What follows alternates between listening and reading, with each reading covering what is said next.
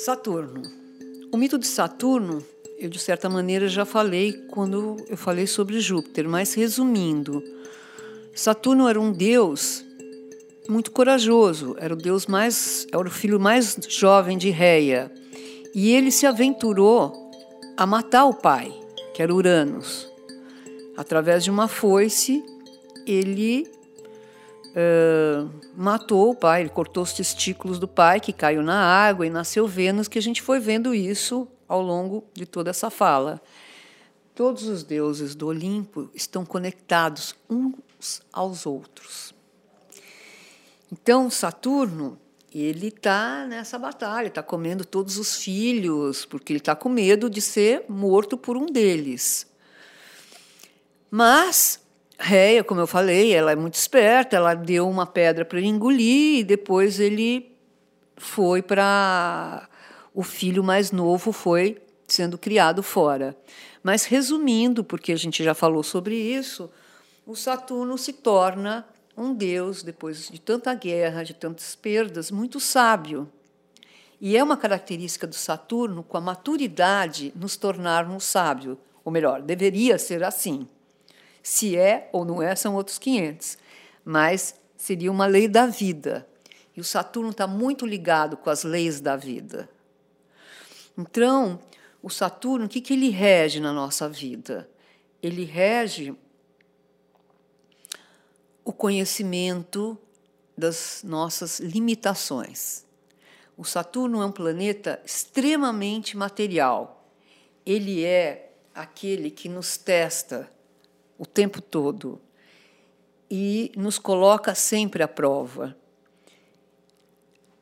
E o Saturno, a vivência de Saturno é exatamente isso, nos dá resultado, se as nossas ações dão resultados ou não. O quanto que a gente está aprendendo com a vida. O Saturno é um planeta que não dá moleza. O negócio dele é nos testar e fazer crescer através de características que não são das coisas mais glamurosas da vida: paciência, prudência, disciplina, ordem, senso de responsabilidade. As características de Saturno básicas são essas. O Saturno, ele rege os nossos ossos no corpo. E através do nosso esqueleto é que nós nos mantemos em pé. Então, o que é o Saturno? É aquele planeta que veio nos dar estrutura, ou não. E para a gente ter estrutura na vida, a gente tem que batalhar, a menos quem nasceu com todas as estruturas supridas. Mas quem não tem isso tem que batalhar, tem que trabalhar, tem que se submeter a ordens e às leis.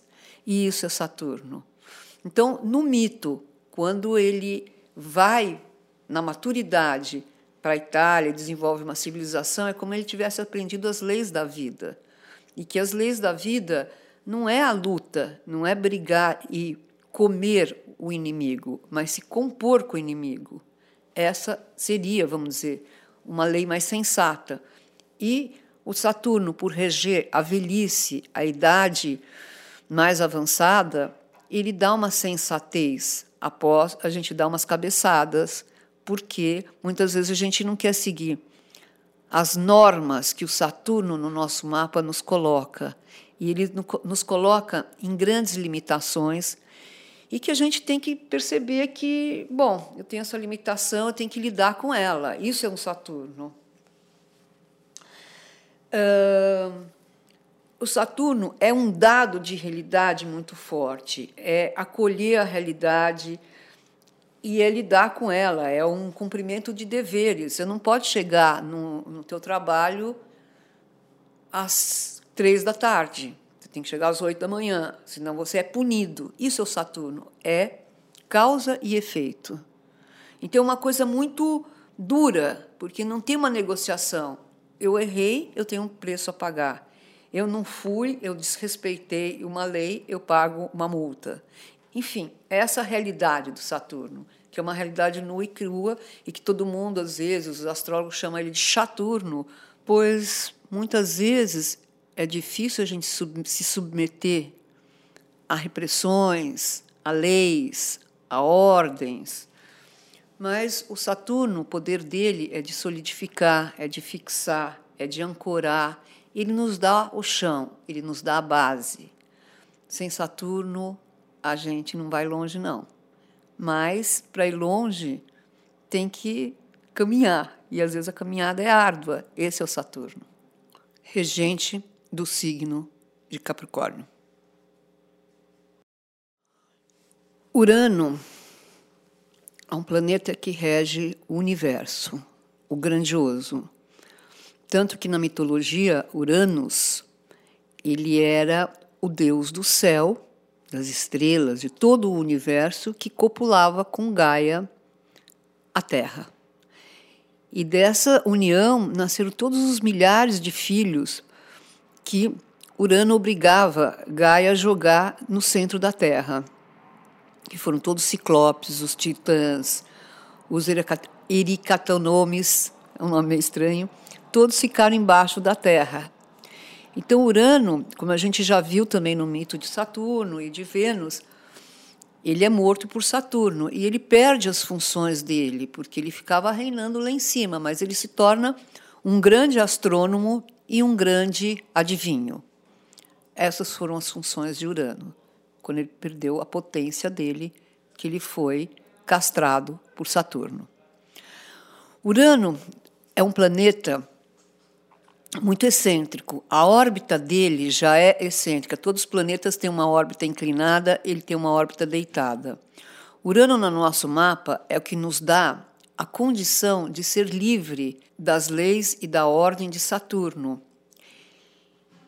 Ele é o regente do signo posterior a Capricórnio, que é regido por Saturno. Ele é regente de Aquário.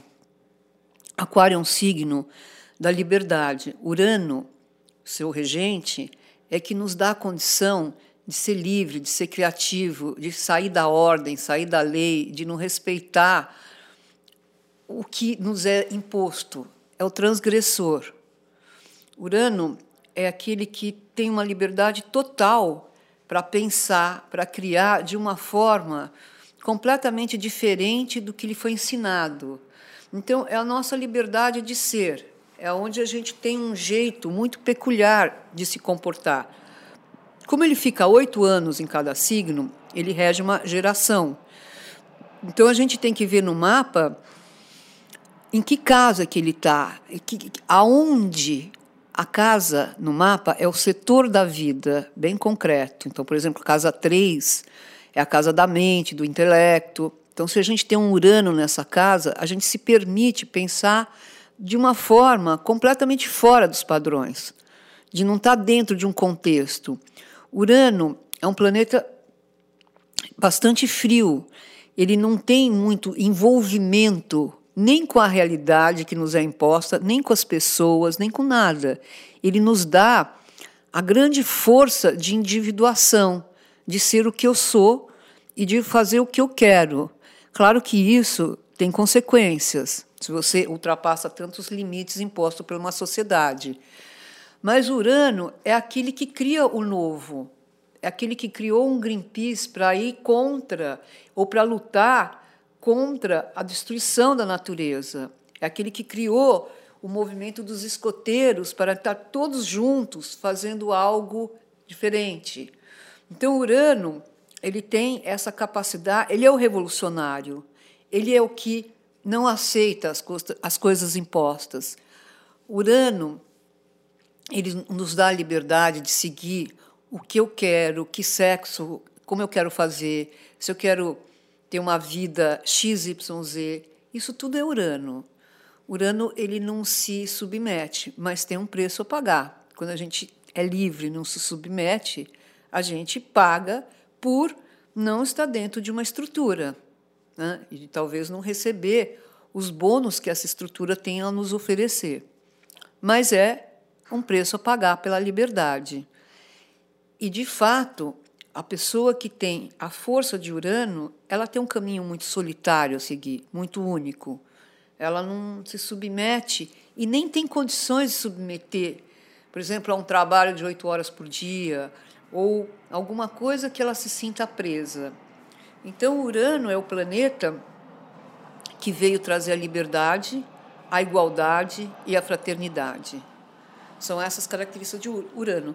Ele é o planeta da democracia. Então, por exemplo, eu havia dito da internet, todo mundo tem chance de estudar. Isso é uma coisa uraniana, isso é uma coisa que é, deixa todo mundo igual, com as mesmas chances. Porque Saturno, que é o planeta anterior, é o planeta da hierarquia, e Urano é o planeta da, ah, igualdade. Uh, Urano ele sacode, ele tira as coisas do lugar e nunca mais coloca naquele lugar. Por isso que é difícil repetir uma coisa, ter uma disciplina. Ele é um indisciplinado. A cada momento brota ideias novas. Ele é intuitivo. Ele recebe uma força. Ele é a oitava superior do planeta Mercúrio. Mercúrio é um pensamento claro, tem começo, meio e fim. Urano não, a gente recebe lá de cima, é uma intuição, como se tivesse ligado a uma caixa que tem todas as possibilidades de pensamento e ele vai unindo de uma maneira livre, tanto que é o planeta dos cientistas, dos pesquisadores, de quem está pensando muito. Tem um Urano muito forte no mapa.